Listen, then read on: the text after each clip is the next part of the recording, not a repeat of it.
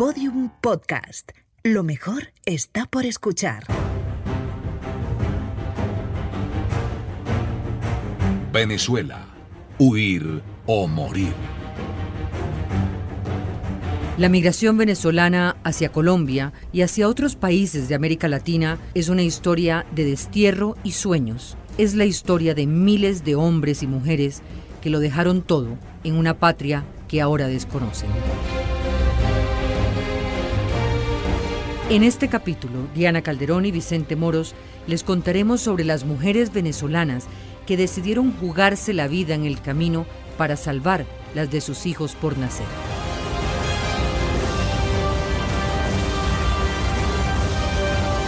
Episodio 1. Hijos de otra patria.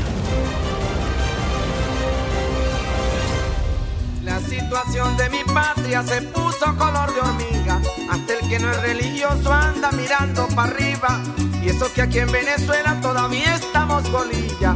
Si vamos a compararnos con las naciones vecinas no había cómo atenderme un el embarazo. Ese fue el motivo por el cual yo salí de Venezuela. Tomé el riesgo, pero más riesgoso era si me quedaba allá. No sabía a la hora del té cómo, en qué estado venía porque nunca llegué a hacerme una ecografía allá en Venezuela. Mi segunda niña, Diana y Sofía. Vanessa ya tenía dos hijos.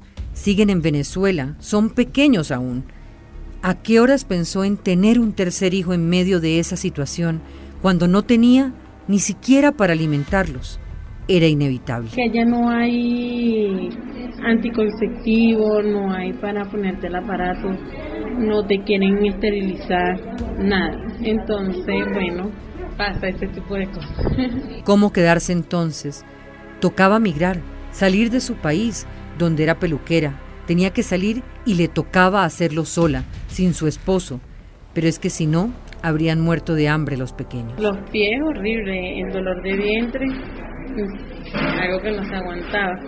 Pero sí tocó dormir en bancas de, parque, en cualquier lado, o si no cuando nos daban, me daban la cola, uno aprovechaba y descansaba ahí, después tocaba caminar. Llegan con hambre, con un bebé en el vientre, con su libertad coartada y el miedo a flor de piel. Son las mujeres venezolanas que han llegado a Colombia para parir en otra tierra su propio país, su propio régimen, el venezolano, les ha impuesto peligros que las ha obligado a huir en defensa, no solo de la vida de sus hijos por nacer, sino para proteger sus cuerpos, sus vidas como madres. Mujeres que en medio de las condiciones psicológicas y nutricionales más difíciles para un periodo de gestación, entendieron que sus partos eran cuestión de vida o muerte. Yusmin Carmona, 19 años, viajó desde Carabobo embarazada de cuatro meses, estudiante, pasó por Cúcuta. Cogí el, el bus hasta San Cristóbal, San Antonio, pasé, tuve que pasar por Trocha, me duré tres horas mínimo caminando hasta salir a Cúcuta. Día y noche pasando frío, hambre, pan y agua que nos regalaba la gente, pero no es comida para eso, nosotros no es comida pues.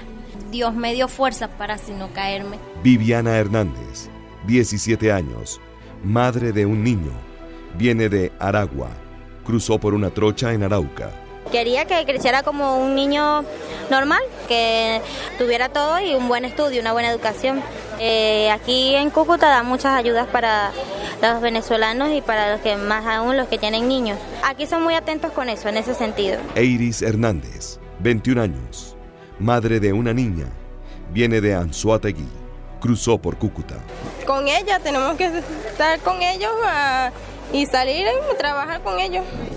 Porque tampoco uno no se puede confiar aquí con vecinos ni nada porque no conocemos el país.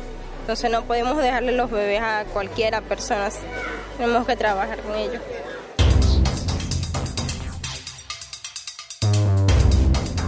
Según el Ministerio del Poder Popular para la Salud, desde el 2016 hubo un aumento de más del 30% en el fallecimiento de niños entre los 0 y 1 años, para un total de 11.466 fallecimientos. Como si esto fuera poco, la tasa de mortalidad materna aumentó un 65% desde el mismo año. Según el informe de Movilidad Urbana 2018, realizado por el Servicio Jesuita de Refugiados y la Universidad Católica del Táchira, el 56.3% de las madres embarazadas emigró por falta de medicamentos. Todos los laboratorios venezolanos reportaron inoperatividad. Los bancos de sangre están cerrados porque no tienen cómo procesar la sangre donada. No hay posibilidad, por lo tanto, de detectar alguna malformación fetal durante las primeras ocho semanas de embarazo. El embarazo en Venezuela está a merced del azar. Testigo excepcional de la llegada de mujeres a parir es el ginecólogo obstetra del Hospital Nuestra Señora de los Remedios, Efren García Medina. Él está allí en la punta del Caribe colombiano, en La Guajira. Ha habido un aumento en el número de pacientes, quienes vienen en condiciones muchas veces deplorables, si se podría decir así, porque son pacientes que ingresan a la institución sin ningún estudio realizado con lo que corresponde al control prenatal, sin estudios ecográficos, sin exámenes de laboratorio. Eso duplica de pronto el esfuerzo de nosotros, de todo, lo, de todo el personal que labora aquí en el área de ginecostetricia. Hay una necesidad eh, imperiosa en, la adquisición de, de nuevos, de más recursos tales como insumos médicos y de equipos para continuar con este proceso de atención a estas pacientes que tanto lo necesitan.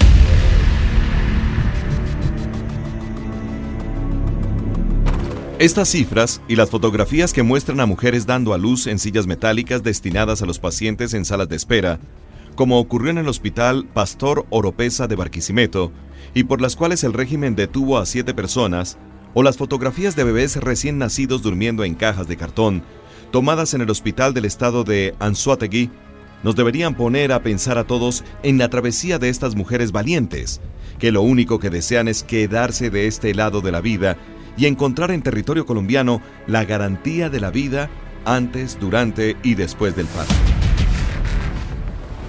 Yusmin Carmona, 19 años, viajó desde Carabobo embarazada de cuatro meses, estudiante, pasó por Cúcuta. Bueno, no me, no me he visto con médicos, a veces me da dolor, pero yo me quedo así tranquila, respiro y hasta que se me pase, pues. Pero yo espero que esté bien, pues, porque por más que sea es riesgoso, por todo esto que yo he pasado, caminado, las caminatas, esa subida, por más que sea es un riesgo también para él. Germán Fernández Cabrera, presidente del Colegio Médico de Cundinamarca y Bogotá. Vienen personas sin ningún tipo de servicios, emigrantes, prácticamente con, con una mochila, con mínimos eh, elementos de supervivencia.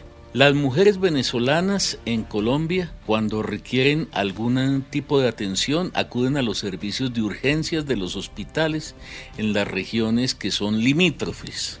La gente necesita, empezando, eh, por darles líquidos y alimentos.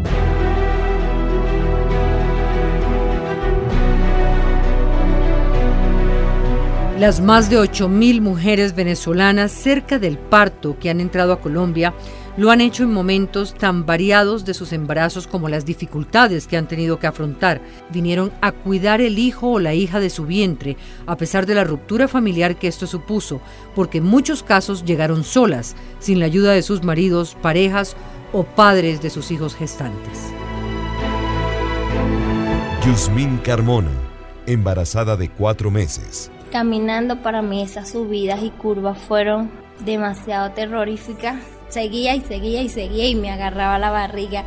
Yo sentía que estaba manchando y así le pedía a Dios que me cuidara, que cuidara a mi bebé por más que sea, que estoy haciendo eso por él, pues porque en Venezuela ni yo ni él íbamos a tener un buen futuro. Un primo nos está prestando el apoyo para llegar a Medellín. María Romero, 40 años, madre de cuatro hijos, viene de Caracas, cruzó por Trocha. Hoy estuvimos cumpliendo cuatro días en esta travesía.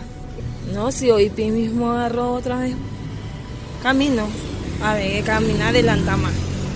También me han dado muchas colaboraciones, mucho dinero.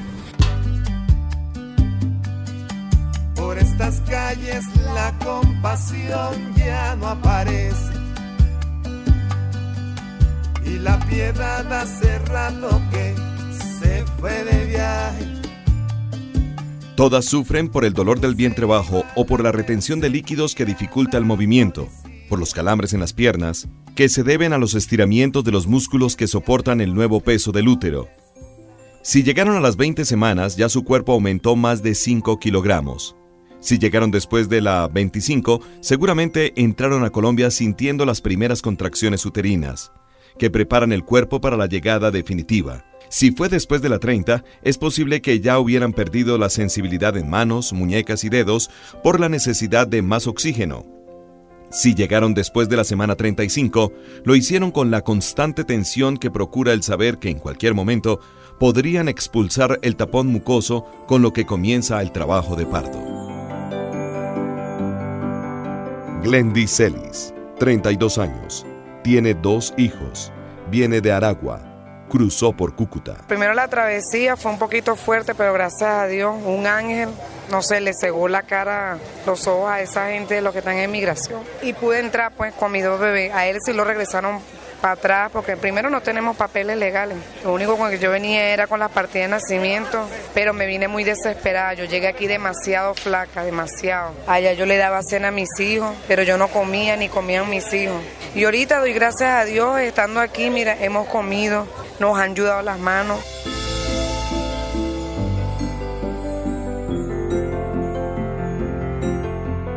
Y a todo este drama que viven esas madres, se une el de que sus bebés pueden resultar apátridas, es decir, sin una nacionalidad definida.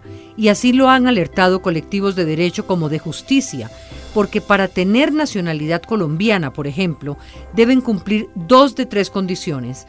Nacer en el país, que sus padres ya la tengan y que lleven tiempo viviendo en Colombia.